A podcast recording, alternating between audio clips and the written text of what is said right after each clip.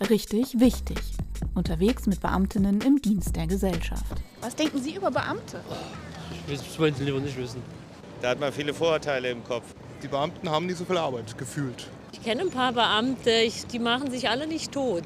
Beamte sind faul, Beamte sind oft krank. Verdienen gut, dafür, dass sie nicht so viel Arbeit haben. Der Beamte ist glaube ich nicht so einfach, den zu kündigen. Dadurch, dass man so einen sicheren Job hat und quasi unkundbar ist und sich so einem Staat verpflichtet, dass man da einfach auch bequem wird und vielleicht mehr Dienst nach Vorschrift macht. Lehrer. Ja, die haben immer Zeit. Ja, ich habe eine Freundin, die ist Lehrerin und die fragt mich ständig, ob ich irgendwie Bock habe auf Urlaub. Und ich sage ihr halt, ich kann nicht, weil ich kann einfach nicht so oft wie sie. Ich weiß nicht, sie haben ein paar Monate im Jahr Urlaub. Ja, das ist übel. Und dann noch halbtags arbeiten. Und damit sind wir auch schon mittendrin im Thema. Sage herzlich willkommen bei Richtig Wichtig, einem Podcast des Deutschen Gewerkschaftsbundes, dem DGB.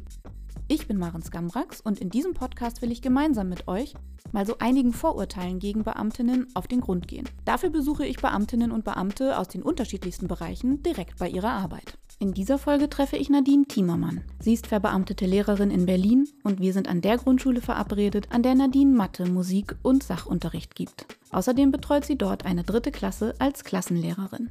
Ja, da sage ich Hallo, liebe Nadine. Hallo. Was sagst du, wenn du solche Meinungen hörst? Was macht das mit dir? Natürlich habe ich das auch schon mal gehört, diese Sätze. Und ich muss dann manchmal ein bisschen schmunzeln, weil ich und meinen Arbeitsalltag oder mich und meinen Arbeitsalltag tatsächlich da nicht so drin erkenne. Ich kann aus der Perspektive der Lehrerin erzählen, um 8 Uhr beginnt der Unterricht für mich und um 13 Uhr oder 14 Uhr ist mein Unterricht zu Ende.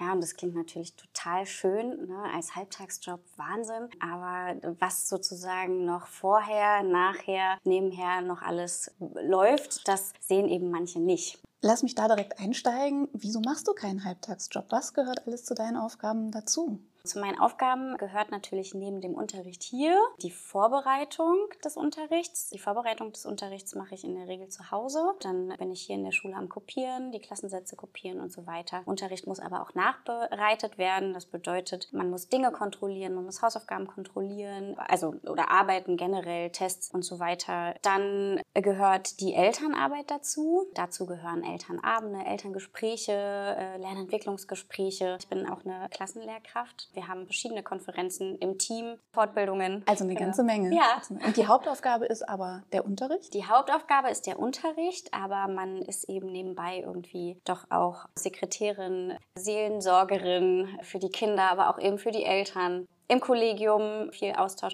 Also es gehört eben doch auch viel mehr dazu als nur der Unterricht. Aber genau den Unterricht, den hören wir uns jetzt mal an. Und es ist toll, dass wir dich begleiten dürfen. Für uns alle geht es jetzt direkt ins Klassenzimmer mit dir. Und zwar in den Matheunterricht einer dritten Klasse. Ich wünsche euch erstmal einen schönen guten Morgen. Guten Morgen, Frau Timmermann. Boah, das war jetzt aber besonders laut. Ein bisschen lauter als sonst, glaube ich. Gut. Ich habe nämlich eine Frage mitgebracht an euch. Gibt es einen Wunsch, den ihr euch gerne zurzeit erfüllen würdet? Helena. Ein Buch. Aha. Weißt du, wie viel dein Buch ungefähr kostet? Ja. Nikita. Ein Star Wars Set. Weißt du, wie viel dein Star Wars Set ungefähr kosten würde? Ähm, 800 Euro. Würdest du sagen, dein Star Wars Set ist eher ein günstiger Wunsch oder eher eher ein teurer Wunsch? Ein teurer. Würde ich auch sagen. Angenommen, ihr würdet diesen 10-Euro-Schein jetzt von mir bekommen und ihr hättet einen Wunsch frei. Was könntet ihr euch denn davon kaufen? Leonid. Ein Buch. Also ich glaube, Milenas Wunsch könnten wir vielleicht sogar damit erfüllen. Felix? Zehn Kugeln Eis. Zehn Kugeln Eis, genau. Wenn man davon ausgeht, dass eine Kugel dann wie viel kostet? Ein Euro. Ein Euro. Celine, komm mal nach vorne und schreib mir mal daneben auf, wie man diese 10 Euro aufs Papier bringen kann. Okay, danke schön. Alle Ärmchen einmal runter. Es geht jetzt darum, dass ihr die Euros von den Cents trennt, mithilfe eines Kommas und diese Schreibweise ein bisschen übt. Dafür dürft ihr aber erst einmal auf den Seiten in ah, noch nicht aufschlagen. Erst zuhören. In diesem Heft sollt ihr auf Seite 13 und 14 erst einmal ein bisschen etwas wiederholen zu den Eurozeichen und Euroscheinen und Euromünzen. Und hier drüben geht es dann um die Schreibweise. Darf ich die mal fragen, äh, was passiert jetzt? Also die Kinder sind jetzt in die Arbeitsphase gestartet und arbeiten jetzt ganz ruhig in ihren Heften und wir machen dann Frühstückspause und dann geht es sozusagen weiter in die Arbeitsphase. Wie viele Minuten Stillarbeit hast du jetzt in der Stunde? Ich rechne das immer so pro Unterrichtsstunde, da so 15 bis 20 sagt man, auch in der Altersstufe. Mehr Konzentration ist dann so an einem Arbeitsblatt dann meistens nicht so möglich. Deshalb teilen wir das auch jetzt ganz gut durch die Doppelstunde. Ihr hört, es klingelt. Ihr lasst den Stift bitte fallen, könnt das Heft aber offen lassen. Geht kurz auf Toilette, trinkt was und dann treffen wir uns gleich in drei Minuten wieder hier. Ich würde euch gerne was vorlesen. Ihr wisst ja bereits, dass wir ins Atze-Theater gehen werden, zu Ronja Räubertochter. Und ich möchte euch daraus jetzt noch etwas weiter vorlesen. Ihr Lieben, lasst mal bitte jetzt die Hefte, dann müsst ihr die Hefte zumachen. Ich will wirklich, dass ihr Pause macht. Maria, Ella, alles gut? Ihr habt das Klingeln gehört. Alle Brotdosen wieder in die Mappe. Und ihr seht schon, es gibt wieder eine kleine Bewegungspause. Bitte alle hinter den Stuhl stellen. Ihr braucht nämlich etwas Platz. Okay, los geht's. Laufen. Los, los, los, los.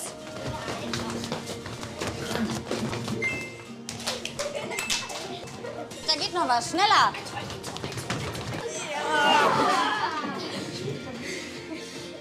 Einmal durchatmen. Einmal wieder alles abschütteln und. Psst. Genau, es geht jetzt weiter. Ihr macht bitte da weiter, wo ihr aufgehört habt. Kannst du mir kurz erzählen, was war das? Ich habe gerade ein kleines Video angemacht mit einer bewegten Pause und da sollten die Kinder eben das genau nachmachen. Das war sehr kindlich dargestellt. Sie sollten dann eben rennen oder Münzen wie bei so einem Mario-Spiel fangen. Genau. Also hier war gerade viel Bewegung und viel Action im Klassenraum, aber man hat auch gut gesehen, die Kinder wussten danach sofort, alles klar, bewegte Pause ist jetzt vorbei und jetzt sitzen alle wieder doch konzentriert an ihren Heften. Wieso machst du so eine Bewegungspause? Die Kinder brauchen das einfach zwischendurch. Und ich merke, wenn man so eine bewegten Pausen hat, dass man die Phasen danach konzentrierter gestalten kann. Mhm. Genau. Jetzt schnipsen hier schon Finger und Arme. Genau, ich ja, lasse dich mal genau, wieder ich- weitermachen. Genau. Steht diese Aufgabe nicht. Die hör? Lies mir mal bitte vor. Wie viel Geld könnte im Portemonnaie sein? Wie viel Geld könnte in dem Portemonnaie sein, wenn da zwei Geldscheine sind, egal welche? Jetzt siehst du hier schon, was ist hier als erstes Beispiel genannt? 5 Euro plus 5 Euro ist 10 Euro. Genau. Was gibt es denn noch für Optionen? Mhm. Machen wir morgen weiter? Ja? Ihr Lieben, Punktlandung. Mathe-Sachen weg, leise anziehen für die Pause und dann schönes langes Wochenende.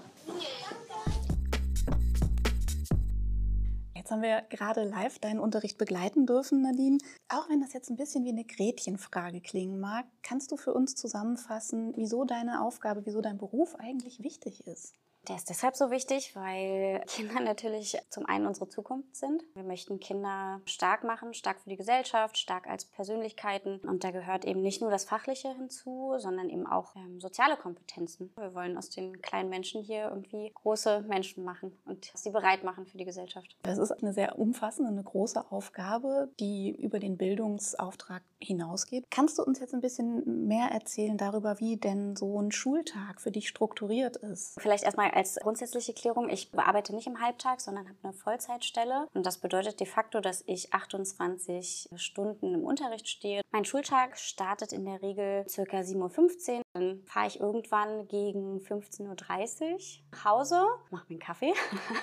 Und dann geht es meistens eigentlich direkt wieder an den Schreibtisch. Und dann geht es eigentlich mit der nächsten Unterrichtsvorbereitung los. Für den nächsten Tag, wenn ich eine Klassenarbeit an dem Tag geschrieben habe, dann versucht man die noch zu korrigieren oder man schiebt es ins Wochenende. Und da landet man von diesen 28 Stunden ganz schnell, ähm, bei mir sind es gerade so 45 bis 50 Stunden die Woche. Woher weißt du das so genau, dass du so 50, 45 Stunden machst? Ich habe es mal für eine liebe Kollegin an der Universität getrackt und habe an so einer kleinen Mini-Studie mal teilgenommen. Und da habe ich mich auch ein bisschen erschrocken. Mittlerweile habe ich es mir freigeschaufelt, dass ich mir den Samstag frei halte, dass wenigstens einen Tag dann wirklich keine Schule gemacht wird. Aber am Sonntag ist mein Vorbereitungstag und da sitze ich locker mindestens vier bis fünf Stunden. Das klingt nach wirklich langen Tagen. Wo findest du deine Pausen? Wir haben vorhin gehört, in der eigentlichen Pause für die Kinder liest du noch vor. Im Unterrichtsalltag würde ich sagen, sind ja Pausen also das Wort Pause ist ein bisschen übertrieben. Kurz durchschnaufen, okay, aber eine richtige Pause, so eine halbe Stunde, dass sich jemand in die Kantine setzt, das habe ich nicht. Vorhin hast du es schon mal kurz angedeutet, aber wo arbeitest du diese Stunden, diese zusätzlichen Stunden auf die 28 Stunden? Ist das immer zu Hause oder gibt es auch in der Schule vielleicht einen Arbeitsplatz? Ich habe im Lehrerzimmer einen kleinen Tisch. Da habe ich zu wenig Platz und meine Unterrichtsmaterialien passen, passen auch gar nicht alle ins Lehrerzimmer. Die Berliner Grundschule geht vom ersten bis zum sechsten Jahrgang und wenn wir jetzt das Fach Mathe durchgehen, dann sind das unfassbar viele Themen und das sind unglaublich viele Ordner